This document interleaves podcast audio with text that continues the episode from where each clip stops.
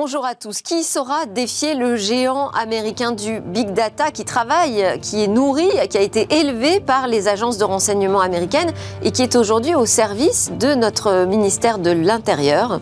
Eh bien, mon invité se propose de relever ce défi. En deuxième partie, vous découvrirez ces initiatives qui euh, vont permettre euh, un peu plus de diversité dans notre secteur de la tech, comment on peut travailler sur ce sujet de la reconversion vers les métiers du numérique dans les quartiers, dans nos territoires en France? On terminera cette édition par notre chronique Où va le web? comme tous les jours. Mais tout de suite, donc, je vous propose cet entretien avec Olivier Dullenbach. On va parler euh, de sécurité intérieure et de renseignement ensemble.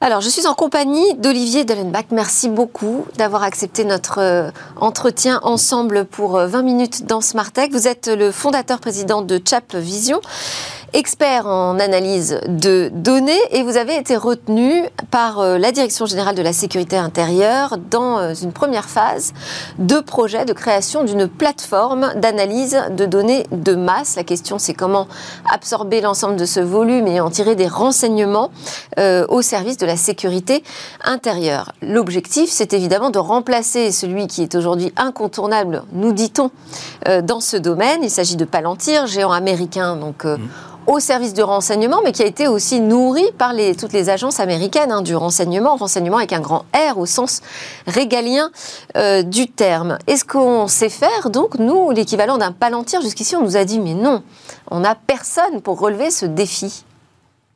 Moi, je pense que c'est un défi qui est parfaitement euh, relevable. D'ailleurs, on, s'y attelle depuis maintenant euh, trois ans.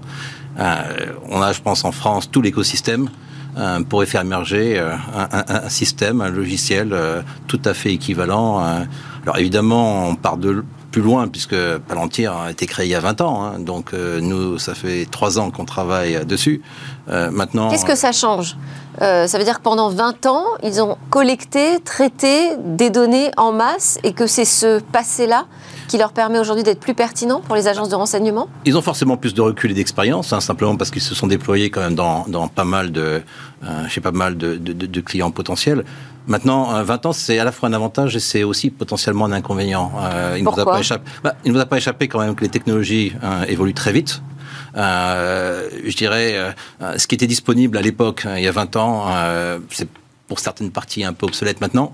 Euh, il y a un écosystème, ce qu'on appelle l'open source, hein, c'est-à-dire des, euh, du logiciel développé et, libre de droit qu'on peut utiliser. Donc on peut développer beaucoup plus vite, beaucoup plus efficacement. Hein. les technologies ont progressé de façon faramineuse dans les toutes dernières années. Euh, et donc, J'imagine qu'ils ne s'endorment pas sur leur laurier non plus du côté de la R&D. Bien sûr, mais à un moment donné, on traîne forcément, je dirais, un passé. Hein, et donc on ne peut pas non plus faire la révolution tous les matins. Donc parfois démarrer un peu plus tard.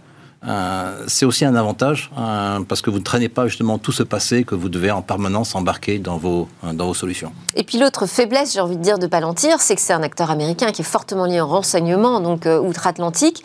Pour notre ministère de l'Intérieur français, c'est quand même compliqué de lui confier ce brassage des données au, au, service de notre propre sécurité. Donc, a priori, avantage à un acteur franco-français, non, pour remplacer Palantir? Bah, moi, je pense que le choix de, de, de Palantir à l'époque était parfaitement légitime. Hein. Il y avait un, au lendemain des attentats du Bataclan, il y avait quand même une pression très forte pour se doter de systèmes euh, performants. Ouais. Euh, force était de constater qu'il n'y avait aucune solution, ni française ni même européenne, euh, à même de faire le job. Et donc, moi, je, je considère que, que ce choix-là était parfaitement logique. Maintenant, il est aussi tout à fait logique de regarder, de potentiellement euh, favoriser l'émergence d'une solution de ce type-là. On a vraiment beaucoup progressé sur ce sujet du big data en France ah, je pense Parce qu'il n'y avait pas personne quand même. Bah, d'abord, il y a hein. une vraie prise de conscience en fait euh, de, l'intérêt de faire émerger des solutions euh, souveraines. donc ça, ça aide quand même. la preuve en est d'ailleurs qu'il y a un projet hein, sur lequel on s'est inscrit qui a pour objectif de faire émerger ce type de solution. En même temps, il ne faut pas juste focaliser sur la partie régalienne. Le monde de l'entreprise aussi est un moyen de, favoriser l'émergence de ce type de solution. Parce que finalement, les besoins sont assez, assez similaires et la thématique de souveraineté euh, s'impose aussi aux grandes entreprises françaises au même titre qu'elle s'impose euh, aux grands services euh, français. Comment s'est passée cette rencontre au ministère de l'Intérieur? Bah, en fait, moi, j'ai pas du tout euh, de, de, de, passé régalien. Moi, je viens plutôt du logiciel financier. Euh, et c'est vrai qu'au départ du projet de Chavision, l'idée, c'était plus de développer une plateforme de traitement massif de données. En fait, euh, ce qui était une, une constatation que j'avais fait en développant pendant 20 ans du logiciel financier, c'est que finalement, on prend des décisions sur un, un pourcentage finalement très faible des données auxquelles on est exposé. Euh, l'idée de pouvoir, euh, euh, collecter, agréger, transformer des volumes beaucoup plus importants, hein, toutes les données auxquelles on a accès, mais finalement qui sont très peu utilisées, tout ce que vous avez dans vos emails, dans les pièces attachées, dans vos répertoires de fichiers, c'est une masse absolument colossale d'informations, finalement, qui sert très peu à des prises de décision. Mmh. Donc le projet, c'était de se dire, on va développer une plateforme qui permet d'agréger toutes ces informations et d'aider en fait nos clients, historiquement plutôt les entreprises, à prendre des décisions. Et puis on a rencontré en fait euh, euh, les services de la DGSI. On s'est rendu compte que la manière dont ils exprimaient leurs besoins était totalement transposable à ce qu'on comprenait des besoins de l'entreprise. Et c'est ce qui nous a donné en fait euh, l'envie d'aller essayer de leur apporter nos solutions. En termes de technologie, alors où est-ce qu'on fait la différence? Comment est-ce qu'on peut dire, décider que comment le ministère de l'Intérieur clairement va décider de la solution euh, vers laquelle il va se tourner. Quels sont les critères technologiques qui font la différence? Ben Moi, je crois que, en fait, il ne faut pas agiter le drapeau de la souveraineté comme une excuse. Euh, en permanence Ça suffira pas, en tout pour, cas. Euh, pour, pour, forcer et les entreprises et les services de l'État à prendre n'importe quoi. donc notre obligation en tant qu'éditeur logiciel, c'est de fournir des systèmes qui sont capables de faire le job. Alors l'avantage aujourd'hui euh, de nos clients qui ont Palantir, euh, c'est qu'ils comprennent très bien ce que veut dire le job, en tout cas, euh, je dirais d'un point de vue de cet éditeur. Donc le cahier de charge est très simple, hein, c'est de fournir ad minima les fonctionnalités utilisées avec ce logiciel. Euh, et puis, si possible. Mais ce logiciel, alors quelle est sa recette magique à l'intérieur pour que des signaux faibles puissent être repérés par les, les agences de, de renseignement? En fait, en, bout de course, c'est capable d'agréger des volumes gigantesques d'informations. Mais euh, l'idée, c'est de la capacité de calcul, ça? Non, c'est des, des, possibilités vraiment de calcul au sens de vous avez une information brute et ensuite vous devez euh, la transformer en une information très très riche. Vous prenez une image, par exemple, bah, il faut être capable d'identifier des personnes dans cette image. Il faut être capable euh, d'identifier éventuellement des lieux dans cette image. Il faut être capable d'identifier des drapeaux, des armes, etc. Parce qu'une image en tant que telle, c'est inutilisable en termes d'information. Par contre, avec des traitements massifs d'analyse, on peut en tirer quelque chose qui a de la valeur. Donc l'idée, c'est faire du traitement massif de cette information, extraire du coup euh, une base de connaissances absolument gigantesque, et après, c'est des outils de recherche qui permettent d'aller chercher de l'information. Et puis surtout, c'est représenter les données hein, sous forme de ce qu'on appelle un graphe. C'est-à-dire essayer de trouver, en fait, de tisser. Euh, c'est l'interface utilisateur aussi qui est très importante. Bah, l'interface utilisateur, mais déjà, enfin, le cœur, c'est la manière de représenter l'information de telle manière à ce que si deux personnes sont en relation, on va être capable, même si cette relation est extrêmement complexe euh, et passe par une multitude de cascades, le système va être capable de la trouver c'est ça un petit peu le. Faire des connexions aussi. C'est faire des connexions. C'est un peu comme un réseau neuronal. Vous avez, euh, je dirais, euh, des neurones comme ça qui sont connectés directement ou de façon très éloignée. Là, l'idée, c'est vous, vous tissez un graphe d'informations. Vous êtes capable ensuite d'aller vérifier si deux objets sont en relation. S'ils sont en relation, c'est que probablement il y a quelque chose Donc c'est de l'intelligence logicielle. C'est aussi de la capacité de calcul pour traiter ce, volume de données. Pour autant, vous n'avez pas prononcé ni le terme de supercalculateur, euh, ni celui d'intelligence artificielle ou de chat GPT dont tout le monde parle moi, j'aime pas le terme, et c'est vrai que j'aime pas trop le terme intelligence artificielle, d'abord parce que c'est un terme qui est un peu galvaudé. Hein. Il n'y a plus une société qui ne vient pas en disant qu'elle euh, fait des choses super intelligentes. Euh, J'ai jamais considéré aujourd'hui qu'un système était intelligent, en fait. Hein. C'est de l'algorithmique, c'est euh, du, du logiciel, c'est du code. Euh, L'intelligence, aujourd'hui, elle consiste essentiellement à reproduire des modèles que l'on a que l'on a développé. Nous, on parle plutôt de services cognitifs, en fait. C'est-à-dire, euh, dire, euh, c'est des services qui permettent de prendre euh, une, une matière brute et à travers des traitements successifs, euh, générer de la donnée la plus granulaire possible. Donc ça, c'est quelque chose. Alors évidemment, ces services cognitifs font appel à ce qu'on appelle des modèles de machine learning en, clair de l'intelligence artificielle. Hum. Mais bon, quelque part, c'est un terme sur lequel je pense qu'il faut faut un peu se calmer. Alors, ChatGPT, euh, évidemment, c'est un peu à l'extrême de ce qu'on peut faire aujourd'hui technologiquement en termes d'analyse euh, du langage. Donc, c'est un outil que vous regardez, qui pourrait être utile dans, votre solution? Bah, Aujourd'hui, le, problème de ChatGPT, c'est qu'il vous permet effectivement euh, de faire du traitement, mais il pose une question en fait fondamentale. C'est là aussi une logique de souveraineté. Est-ce que vous pouvez, en tant que grande entreprise ou, ou service, aller envoyer à OpenAI, qui est la société qui a créé ChatGPT, euh, l'ensemble de vos informations en disant euh, qu'est-ce que vous pouvez faire avec. Bon, un élève peut envoyer sa copie euh, de français en lui demandant de la corriger. Je ne pense pas qu'un service va lui envoyer la copie de son analyse en lui demandant qu'est-ce que vous en pensez. C'est certain. Euh, d'ailleurs, vous avez dit Chat GPT, c'est une référence à Chat Vision, mais c'est Chat GPT, c'est pas encore chez vous. Oui, oui c'est vrai, mais je pense que ce serait bien, justement, c'est un, une bonne transition pour dire qu'en fait, euh, je pense que c'est vraiment quelque chose que l'Europe euh, devrait regarder, et je pense que c'est un chat GPT, ce n'est pas, euh, je dirais, euh, ça nécessite des moyens financiers tellement considérables. D'ailleurs, ça a été financé largement par Microsoft, que c'est probablement hors de portée d'une entreprise française. Mais c'est pas hors de portée de l'Europe.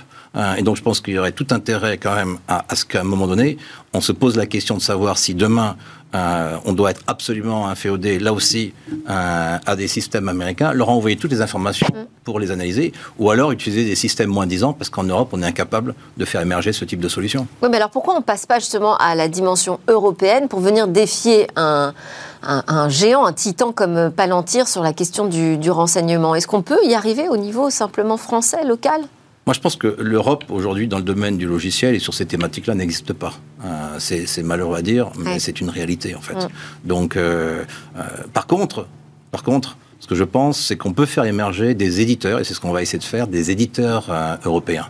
Donc clairement, aujourd'hui, notre doctrine d'engagement, c'est de, de, développer nos solutions pour l'Europe, et c'est de protéger les intérêts souverains des États européens. Euh, donc euh, clairement, on s'est beaucoup développé sur le marché français, mais euh, dès, cette année, nous allons commencer à vraiment nous déployer en Europe, mais de façon un peu réaliste. C'est-à-dire que je suis extrêmement sceptique sur la capacité d'un éditeur français à aller vendre son logiciel en Allemagne. Par contre, ce qui est possible de faire, c'est acheter des sociétés en Allemagne, avoir immédiatement euh, une, une, base importante en Allemagne et l'utiliser pour aller promouvoir des solutions françaises. C'est un peu le projet que l'on porte aujourd'hui. Mais ça, la croissance externe, ça fait partie de, de votre stratégie. Hein. C'est un, même un rythme très accéléré, je dirais. C'est quelque chose qui est euh, une stratégie que vous avez décidé de, de, mettre en place ou qui est aussi imposée par le monde de, de, de l'investissement? Non, il est même. Euh, au, départ de Vision, c'était extrêmement difficile de vendre ce modèle-là. Parce que. Ah oui, euh, oui, parce que, en fait, je connais bien le monde de, l'investissement. Le monde de l'investissement est très cloisonné. On aime bien mettre les sociétés dans des boîtes. Vous êtes une société start-up, vous êtes euh, pour le venture, vous êtes en, croissance, vous faites appel à ce qu'on appelle des grosses funds. à un moment donné, vous êtes plus mature, vous allez accéder à, ce qu'on appelle des, fonds de, LBO. Donc, quelque part, le, marché du, du private equity, du placement privé, il est très segmenté. Et nous, aujourd'hui, on a un animal un peu atypique, puisque à la fois, on a un projet de venture qui consiste à développer cette plateforme, mais en même temps, on fait beaucoup de build-up, on achète des sociétés, pour grossir vite. Et ça, c'était l'idée simplement de dire que euh, si on veut faire émerger un nouveau gros acteur, hein, il n'y en a pas beaucoup en France, hein, à part Dassault Systèmes, j'ai du mm. mal à citer un gros éditeur euh, français dans le domaine du logiciel. Comment vous l'expliquez ça? Enfin, Terminez déjà votre démonstration, pardon. Et donc ma, démonstration, c'est de dire que si on veut y arriver, on ne peut pas prendre le, on peut pas juste faire un copycat de ce que font les Américains. C'est-à-dire, grosso modo, je fais du logiciel, j'investis massivement dedans, je prends le risque éventuellement de l'échec, mais c'est pas grave, euh, on préfère euh, prendre ce risque, mais penser immédiatement très gros. On fait appel à des fonds de levée euh, successives et on se développe. Sauf qu'aujourd'hui, on a un territoire qui est la France, qui est beaucoup trop petit, le mm. territoire de l'Europe qui n'existe pas. Mm. et donc, c'est un modèle sur et, aller directement aux États-Unis dans des thématiques comme les nôtres, ça veut dire simplement, à un moment donné, transférer immédiatement en fait la société euh, euh, dans les mains d'investisseurs américains. Et toute son intelligence, ouais. Et du coup, perdre, son, perdre tout à fait son, sa, logique de souveraineté.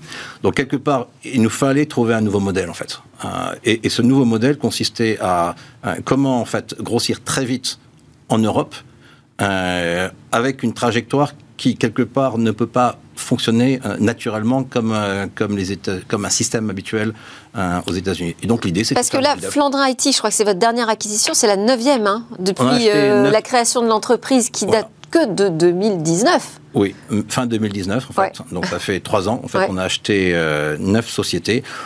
notre, mode, notre modèle, en fait, c'est d'atteindre fin de l'année prochaine 250 millions d'euros de chiffre d'affaires. Alors, 10, 15%, probablement plutôt 15% de croissance organique, mais qui est largement dopé en fait par, euh, j'espère en fait, le succès de notre plateforme et surtout des acquisitions un peu systématiques. On, a créé ce qu'on appelle un playbook, c'est-à-dire un modèle euh, d'acquisition et d'intégration de sociétés, telle manière à aller plus vite. Euh, les, les, les, services français, mais de manière générale, toutes les entreprises européennes n'ont pas du tout en fait l'approche américaine de faire confiance à des petites sociétés. Elles ont besoin de travailler avec des des grosses structures. Mmh. D'où le succès d'ailleurs dans le monde, dans le monde du, du, régalien, des grands mastodontes que sont les Thales, Atos, autres. Parce que naturellement, ils ont la taille pour, euh, pour être crédibles hein, auprès de ces. Et, et c'est ça qui explique, selon vous, le fait qu'on n'ait pas justement de géants dans le logiciel aujourd'hui en France? Oui, moi je me rappelle, c'était toujours une anecdote. Parce qu'on mise pas sur eux? Bah, moi, j'ai rencontré beaucoup de clients qui, euh, en particulier quand on, on, essaye de se déployer en Europe. En Allemagne, c'était une blague, en fait, euh, que souvent les clients me disaient nous serons votre deuxième client. Euh, bon, le problème, c'est qu'il me faut bien quand même, à un moment donné, un premier client. Eh Donc, ce qu'on s'est dit, c'est que le meilleur moyen. Comme quand on cherche un job, ça. oui, je serai votre deuxième job. en fait, ben, c'est la même chose. Je serai votre deuxième client ou troisième client. Et en fait, le moyen pour nous d'être deuxième client, c'est simple c'est d'acheter une société en Allemagne et du coup, on a immédiatement plein de clients, en fait. Et du, coup, c'est plus facile d'aller euh, sur ce marché. Alors, vous êtes sur deux marchés. Vous êtes sur le marché du régalien, également sur le marché de l'entreprise, où vous en avez un petit peu parlé. Vous pouvez nous donner des exemples sur euh, ce sujet quand même du renseignement qui nous intrigue tous, de, de type de sujet que vous, êtes capable de traiter? En fait, ça peut paraître là aussi un peu contre-intuitif, mais en fait, euh, ce qu'on peut faire dans le monde du, renseignement est aussi applicable au monde de l'entreprise. On voit beaucoup de passerelles en fait entre les deux, et je pense qu'en plus ces passerelles vont se développer de façon significative dans les prochaines années. Aujourd'hui, toutes les entreprises, en fait, souhaitent mieux comprendre leurs clients. Euh, pour mieux les servir. Services de renseignement euh, aiment bien, bien connaître leurs ennemis pour pouvoir les, euh, les bloquer dans, leur, dans leurs attaques. Mais en fait, ça, c'est des cas d'usage qui s'expriment avec des mots différents, mais d'un point de vue technologique, c'est à peu près les mêmes types. Connaissance client, quoi. Ça revient à ça. La connaissance client. Voilà, la connaissance, c'est la connaissance du client.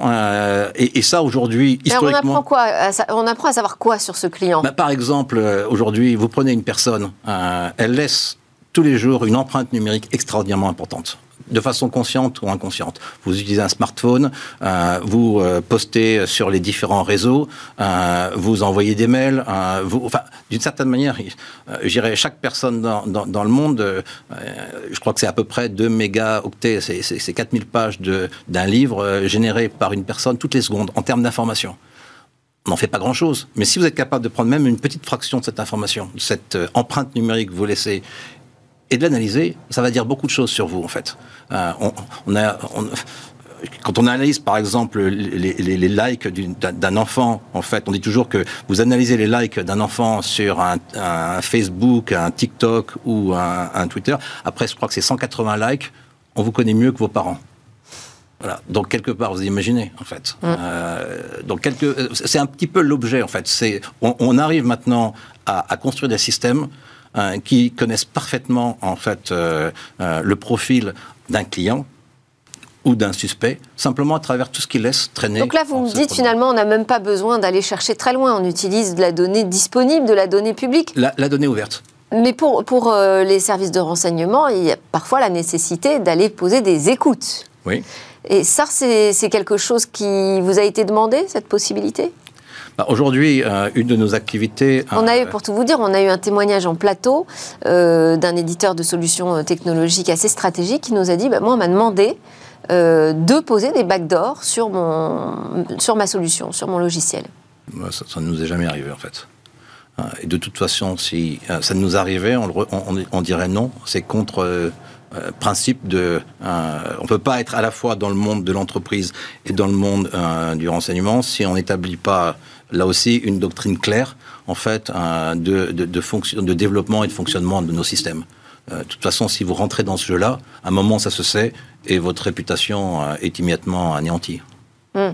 Bon, après, les Américains s'en cachent pas hein, de clairement poser ce type de demande auprès de Apple, de Meta, Facebook. Oui, mais là aussi, vous n'avez pas échappé qu'en fait, on, a un cadre euh, en, Europe qui est quand même très très différent. C'est beaucoup moins permissif qu'aux États-Unis. vous avez le RGPD. Euh, si vous regardez aujourd'hui en fait une personne, c'est toujours assez amusant de voir à quel point sur son portable il est capable de euh, d'accepter sans même les lire toutes les conditions d'utilisation de toutes les applications américaines qui téléchargent et qui vont fournir une information absolument colossale euh, à des éditeurs américains, alors qu'ils sont tout de suite euh, complètement. Euh, enfin, quand on regarde. Ils sont très suspicieux quand ça vient de l'État. suspects dès que ça vient de l'État. Ça, oui. ça, on l'a vu avec tous anti-Covid, par exemple. Exactement. Et, et, et la réalité, c'est que c'est juste absurde. Mais bon, c'est comme ça. il faut faire avec. Mais du coup, on a une doctrine quand même en, en, en France et en Europe dans l'utilisation des données qui est très très différente des États-Unis. Depuis les attentats de 2001, vous avez aujourd'hui euh, une capacité euh, et une liberté d'action euh, des services américains qui est absolument considérable. bon, en France, on n'est pas vraiment du tout dans cette, dans cette logique-là, et heureusement d'ailleurs. Allez, je voulais terminer très rapidement avec l'interview express. Quelques questions ouvertes. Vous répondez de manière personnelle professionnelle comme vous le souhaitez. Quels sont vos rêves, Olivier Dellenbach? En fait, c'est d'amener en France un, deuxième, une deuxième grande histoire à la Dassault Systèmes, un deuxième grand éditeur euh, dans le domaine du logiciel, parce qu'on en a vraiment besoin en France. Et vos peurs? C'est de pas y arriver. Est-ce que vous avez une idée fixe? Celle-là. une interrogation? En permanence, comment y arriver euh, comment en faire, comment trouver le chemin, parce que euh, je suis persuadé qu'il existe, vous savez, vous regardez en fait euh, l'Everest et vous dites il y a un chemin pour y arriver. Maintenant, lequel il faut trouver. Il est où lequel. Et, et, si possible, si on peut essayer de monter plutôt par la face sud, un peu ensoleillée, plutôt que par la face nord, très glissante, c'est encore mieux. Merci beaucoup. C'était l'interview d'Olivier Dellenbach, Chap Vision, qui vient donc euh, défier les plus grands euh, sur le sujet du big data au service du renseignement. Merci beaucoup. À suivre une petite pause et puis on va changer de sujet. On va parler de la diversité dans la tech.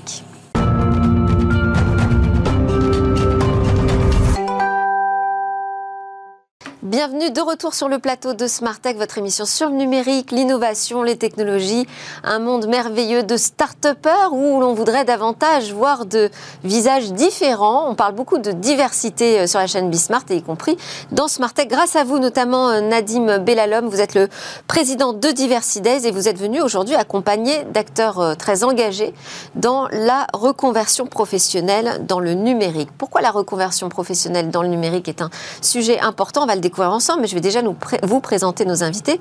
Géraldine Plénier, vous êtes directrice générale de la Fondation Mosaïque. Donc en partenariat avec euh, des grandes entreprises et les pouvoirs publics, vous, vous essayez d'impulser ce, ce changement systémique pour que 100% des employeurs pratiquent un recrutement inclusif. Objectif à atteindre 100%. C'est ça. Très ambitieux. Oui, oui. Bonjour. Avec vous, Guillaume Cariou, chargé de mission chez Connexio. Connexio, donc association et organisme de formation qui forme aux compétences du numérique des plus basiques aux plus avancées. Bienvenue à tous les deux. Euh, Nadim Bellalom, donc euh, ce sujet de la reconversion, pourquoi c'est nécessaire de favoriser la reconversion vers les métiers du numérique, en particulier pour euh, les jeunes dans les territoires? Alors c'est nécessaire parce qu'on voit depuis 2018, euh, on a lancé un baromètre avec l'association Diversity Days. On a notamment essayé de mesurer euh, quelle était l'appétence euh, des différents candidats, candidates pour des postes dans le numérique et quelles pouvaient être les différences, notamment entre les zones rurales, les quartiers populaires, les hommes, les femmes. Et ce dont on s'est rendu compte, c'est qu'il y avait une appétence qui était plus faible au départ pour euh, les personnes qui venaient de quartiers prioritaires de la ville euh, ou pour euh, les personnes qui venaient de zones rurales. De même qu'on voyait une appétence qui était nettement moins forte pour les femmes. Donc on a besoin d'aller chercher des nouvelles personnes dans le numérique. Il y a un chiffre à retenir là-dessus? Il y a un grand chiffre à retenir, effectivement. On a vu quand même en trois ans une progression, puisqu'il y a de plus en plus de jeunes de QPV de moins de 35 ans euh, qui cherchent un emploi dans le numérique. On a une augmentation de 13% en QPV, 3 ans. parce que vous êtes à fond là-dessus, hein, mais c'est les quartiers... Les quartiers euh, politiques de la, ville. Voilà. Anciennement euh, ZEP, les zones d'éducation prioritaire. donc on voit qu'il y, a une, il y a une progression. 3 ans, en 3 ans, 13% de progression sur le nombre de jeunes de ces quartiers de moins de 35 ans qui cherchent un emploi dans le numérique.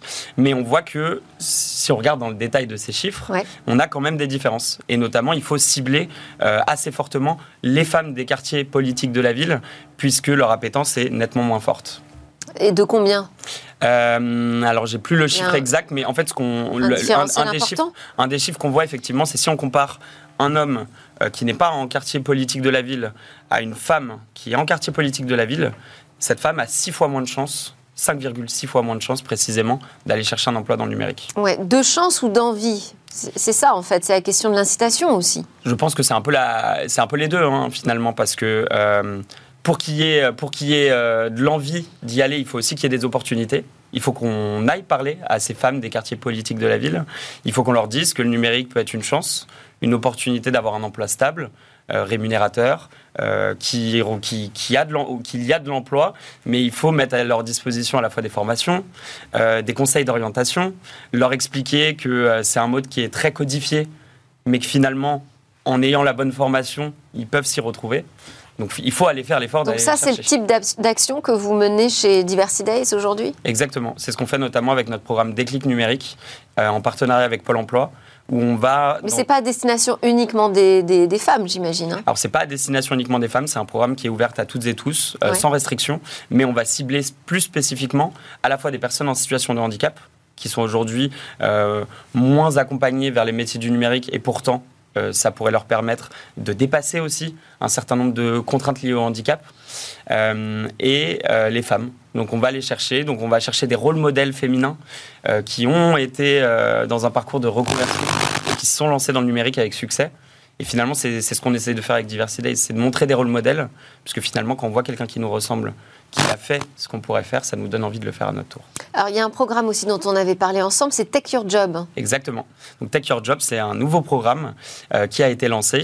L'objectif, très clair, c'est d'accompagner 1000 demandeurs d'emploi, euh, notamment des jeunes des quartiers politiques de la ville, dont je vous parlais précédemment, euh, vers les métiers du numérique. Et pour ça, c'est simple, il y a trois étapes.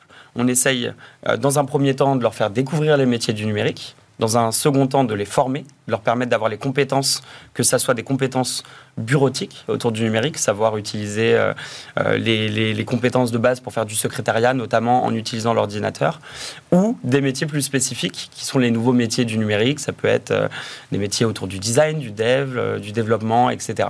Marketing on parlera, voilà, marketing finalement tous les métiers aujourd'hui qui utilisent le numérique. Et la dernière partie, c'est de les accompagner, donc de les former, puis de les accompagner pour les aider à trouver euh, un emploi, un stage, une première porte d'entrée vers une entreprise. Donc formation 100% gratuite. Hein, c'est une formation 100% gratuite qui est à destination notamment euh, des personnes résidant en Ile-de-France et dans les Hauts-de-France. Et euh, on vous donnera plus de détails sur le contenu de ce programme. D'accord. Et qui finance? Euh, ça fait, on, a répondu à un appel à projet avec euh, trois organismes donc, euh, qui sont représentés ici, à la fois Connexio, Mosaïque et Diversity Days. et c'est un, ça vient du plan d'investissement des compétences. D'accord. Donc c'est du financement public. Alors, Guillaume Cariou, donc, je rappelle, donc, chargé de mission chez Connexio, organisme de formation, association, pour former aux compétences du, du numérique. Euh, qu'est-ce que vous proposez exactement pour faciliter justement cette inclusion dans le métier du numérique? Oui. Alors absolument, on a les mêmes, euh, les mêmes objectifs hein, que Nadim, hein, de laisser sa place à chacun et chacune dans, dans la société qui se digitalise. Et euh, pour ça, on forme à la fois des personnes qui sont éloignées de l'emploi sur des besoins euh, concrets au quotidien dans l'usage des outils numériques, et ça ne concerne pas que les métiers du secteur du numérique, hein. on a besoin de savoir utiliser Word, Excel, etc., hein, ce qu'on appelait la bureautique, mais qui est encore quelque chose dont beaucoup de, de chercheurs d'emploi sont éloignés. Et pour ceux qui sont plus avancés, des formations. Donc c'est de l'inclusion socio-professionnelle au sens large du terme, pas uniquement dans le numérique, ce que vous proposez. Alors, nous, on forme aux outils numériques, donc ce sont des, formations euh, courtes ou longues sur le numérique, pour après se diriger vers un métier qui peut ne pas être dans le numérique, ou alors sur des métiers du numérique. Nous, on a des formations aussi en code, c'est-à-dire programmation informatique, avec l'objectif de devenir, par exemple, développeur, développeuse web ou technicien, technicienne réseau. Et la manière dont vous intervenez dans ce programme euh, Take Your Place? Alors, ça fait Tech Your Job, ouais. Ça Tech Your Job. Ça existe, Tech Your C'est ce que j'allais dire. ça fait partie, euh, ça fait partie d'un tout. En fait, l'objectif du programme euh, Tech Your Job, comme le dit Nadim, c'est nous, on a 1000 personnes qu'on va faire participer au projet. Et ces 1000 personnes sont plus ou moins éloignées du numérique, en sont à des points différents dans leur projet professionnel. Donc pour ça, nous, on commence par un diagnostic où on commence à... On sait s'ils ont besoin de formation dans le numérique, se former aux outils du numérique, du coup ils viennent chez nous, chez Connexio. Euh, S'ils sont euh, prêts à aller vers le numérique mais ne connaissent pas bien les métiers, ont besoin de, de quelque chose d'inspirant, d'un boost pour pouvoir euh, s'orienter, c'est Déclic Numérique et euh, Diversides qui s'en occupent. Et quand ils sont prêts à rentrer en emploi, quand ils sont prêts à trouver une alternance ou une formation diplômante, c'est la Fondation Mosaïque qui intervient pour pouvoir euh, les amener jusqu'au contrat. Donc vous êtes la porte d'entrée pour le parcours finalement que va suivre euh, chaque personne. Exactement. Alors, Géraldine Plénier, donc vous êtes la directrice générale de la Fondation Mosaïque. Euh, donc, vous avez, il y a une double activité au sein de la Fondation, c'est ça? Il y a une activité entreprise et une activité associative? Alors oui, on ne va pas rentrer dans le détail. En effet, dans l'organisation, on va dire du collectif Mosaïque, il y a d'une part le cabinet Mosaïque RH, qui est une entreprise à mission, qui a une activité euh, commerciale dont les métiers principaux sont le recrutement, la formation euh, et, l'audit, notamment à travers un baromètre qui s'appelle le baromètre diversité et inclusion. Et puis vous avez en donc spécialiste du recrutement inclusif. voilà. Et puis vous avez d'autre part toutes les activités au sein de la fondation euh, Mosaïque, donc activités euh, non profit. Donc en fait la fondation Mosaïque est dédiée à l'inclusion économique et notre objectif c'est à la fois pour euh, d'agir hein, pour lutter contre la discrimination à, l'emploi, mais aussi œuvrer pour une société euh, plus inclusive où vraiment l'égalité des chances ne soit plus l'exception, euh, mais la norme. Et comment on fait pour agir de cette manière-là? En fait, de deux manières. On accompagne à la fois des candidats pour, je dirais, les préparer avant la rencontre euh, avec l'entreprise. Et puis, on accompagne également les entreprises, les équipes, justement, sur les enjeux du recrutement inclusif. En fait, notre... Du recrutement et aussi euh, de l'adaptation de, la personne une fois qu'elle est recrutée, parce que c'est pas forcément évident, hein, une fois qu'on a décroché le job.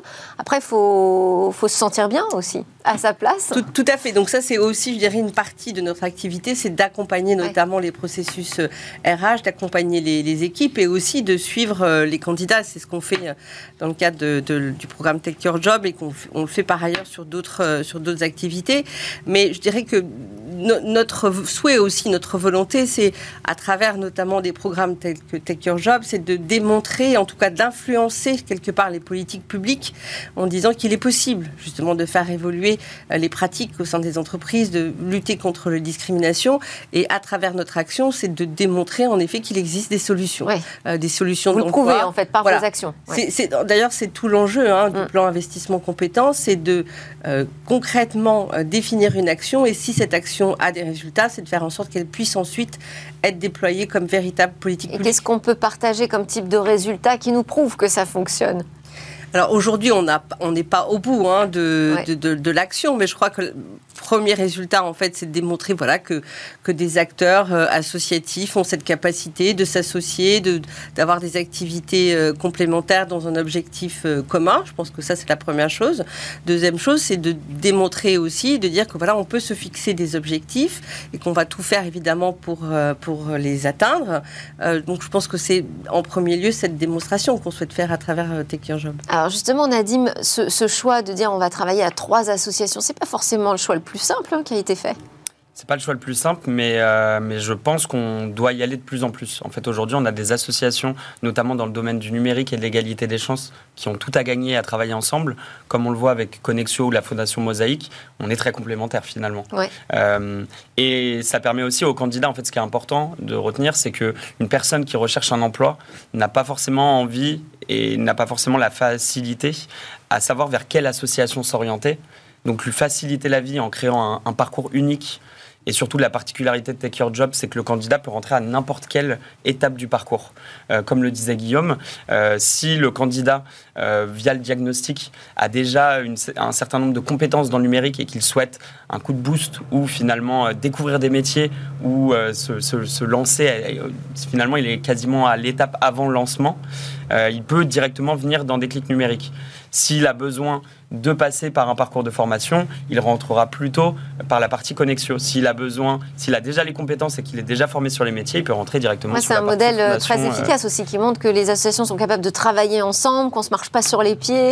Et je pense qu'il faut qu'on aille de plus en plus vers ces modèles, notamment parce que euh, il y a énormément d'associations. déjà, un, les financements publics sont pas infinis. Donc déjà pour pour une logique et une cohérence euh, financière, travailler ensemble, c'est mm. parfaitement évident. Et puis surtout, pour les candidats, ça permet d'avoir un parcours sans couture. Quel type de profil euh, vous voyez chez, euh, dans, cette, dans, dans, cette opération Take Your Job arriver chez vous? Le, le, programme est ouvert à toutes et tous.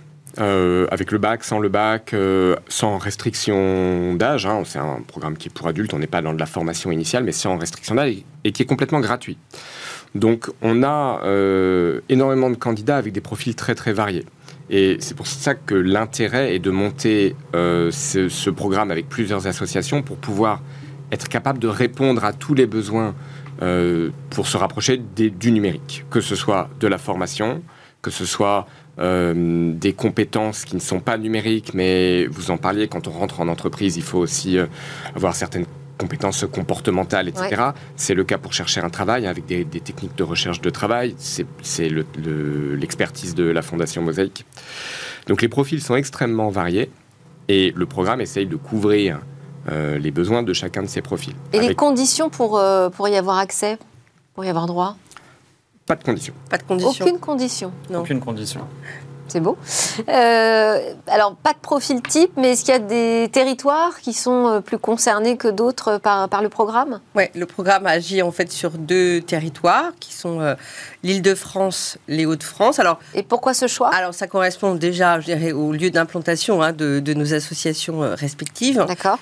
Connexio est dans les Hauts-de-France, Mosaïque, la Fondation Mosaïque aussi, puisque nous avons plusieurs, plusieurs implantations. Donc, ça, c'est une des premières raisons. La deuxième raison, comme disait Naïm, c'est vrai que je dirais une, partie du public qu'on accompagne sont notamment hein, les habitants des quartiers politiques de la ville. Donc il faut quand même souligner que c'est 5 millions d'habitants, où il y a un taux de chômage qui est 1,5 fois supérieur, notamment pour les jeunes, par rapport aux non-quartiers. Donc il y a quand même une problématique mm.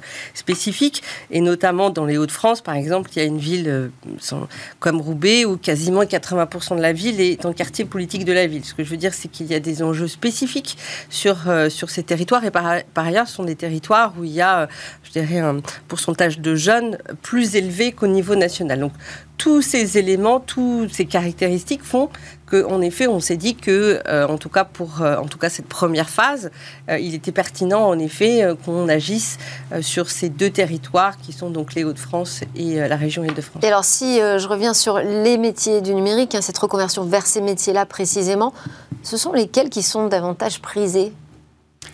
Alors, il y, a des métiers qui sont euh, particulièrement demandés. Il y a beaucoup de jeunes hein, qui rêvent de développement web, etc. Euh, mais notre travail, c'est aussi de construire avec eux une image plus réelle et plus, plus, voilà, plus réaliste de ce vers quoi ils euh, il s'approchent. Parce que finalement, un métier du numérique, ça demande aussi des formations qui sont plus ou moins longues, vers lesquelles on les oriente aussi, mais euh, sur lesquelles il faudra qu'ils euh, s'accrochent. Donc on, passe aussi beaucoup de temps, et c'est en particulier le travail de, de Diversides, de, euh, de, les mettre en contact avec des professionnels qui vont leur parler, qui vont témoigner de leur métier et qui vont leur, leur faire comprendre et les, motiver. Parce qu'il y a aussi ça, hein. il n'y a pas uniquement déconstruire des clichés, mais il y a aussi construire des images sur, sur des métiers qui sont motivants, qui sont qui sont le développeur, c'est aussi euh, peut-être l'idée de se dire, bah, finalement, on peut rester indépendant, je vais rester chez moi, je vais coder des trucs dans mon coin, c'est ça? C'est ça, ça fait un, peu, c'est une des options. Alors, je, moi, je connais assez bien tous ces, enjeux parce que j'ai passé euh, il y a, antérieurement 15 euh, ans au sein du groupe Capgemini et je m'occupais notamment de la représentation de, la RSE, au sein de la RSE, mais aussi de la grande école du numérique. C'était il y a 6 ans, 7 ans, je crois que ça a été lancé, où justement, il a été, le souhait, c'était de démontrer qu'il était possible d'accéder par le biais de formations peut-être plus courtes, différentes, assurées par des acteurs comme Simplon, Social Builder et bien d'autres, au métier du, développement. Rapidement, parce qu'on arrive à la fin. D'accord. Donc, donc, donc voilà, donc c'est aussi de démontrer aujourd'hui qu'il est possible d'accéder au métier du numérique, cœur des activités du numérique par le biais de ce type de formation, mais aussi c'est de dire qu'en effet, dans notre quotidien, vous et moi, de toute façon, euh, on est obligé aussi d'utiliser ces outils. Donc c'est aussi une partie de l'enjeu de ce programme. L'acculturation aussi. C'est ça, l'électronisme, de lutter contre l'électronisme. Merci beaucoup. Merci. Nadim, on rappelle juste très euh, vite qu'il faut se rendre sur le site. Voilà, il faut se rendre sur le site techyourjob.com. Euh, .fr. C'est mieux. C'est mieux. Techyourjob.fr. Vous vous inscrivez. Euh, vous pouvez aussi aller sur le site euh, si vous rentrez directement par le parcours Déclic, déclic-numérique.fr. Euh, sachant que sur Déclic numérique, on a notre programme qui est ouvert jusqu'au 3 avril pour inscription. et le, 3 eh ben, avril, c'est demain. Ça arrive vite. Hein, voilà. demain, pour un coup de boost et pour découvrir les métiers du numérique. Merci beaucoup. vous restez avec moi. On va regarder notre dernière chronique ensemble au Val Web? Et alors, chronique, où va le web On va parler de cette audience de tribunal qui s'est tenue dans le métavers quand une cour de justice s'invite dans le métavers. Ça s'est passé il y a quelques jours en Colombie. Le tribunal administratif de Magdalena, au nord du pays, a tenu sa première audience dans l'univers virtuel du métavers. Il s'agissait d'un litige routier. Le tribunal a utilisé pour ce faire Horizon Workroom, la plateforme de Meta. Alors les participants, dont les avocats, se sont munis de casques de réalité virtuelle pour apparaître ensuite sous forme d'avatar de la magistrate d'ailleurs était vêtu d'une robe légale noire. La réunion a duré environ deux heures. La procédure judiciaire s'est plutôt bien déroulée, sans gros problèmes techniques, si ce n'est quelques mouvements de caméra disgracieux. Cependant, l'utilisation du métavers dans ce type d'instruction ne fait pas l'unanimité le métavers ternirait l'image du tribunal. Certains observateurs ont critiqué les avatars. Par exemple, ils ressemblent à des personnages de dessins animés, a-t-on pu lire dans les commentaires, et cela diminue le sérieux d'une affaire. Pour d'autres, le problème, c'est le coût des équipements. La magistrate a promis que ce sujet serait alors discuté. Elle reste toutefois convaincue par l'intérêt du métavers. Dans le cas d'abus, par exemple, la victime n'a pas besoin de voir physiquement son agresseur. Il y a donc du pour et du contre, mais la Colombie fait indéniablement ici un grand pas dans l'adoption et la démocratisation du métavers. Qu'on aille c'était Smart Tech. Merci à tous de nous avoir suivis. Merci à mes invités d'être restés jusqu'à la fin. Nadim Bellalom, président de Diversity Days, Guillaume Cariou, chargé de mission chez Connexio et Géraldine Plénier, directrice générale de la Fondation Mosaïque. On a parlé de diversité dans la tech, ça fait du bien. On se retrouve demain pour parler euh, de tout ce qui s'est passé cette semaine. Ce sera le grand débrief.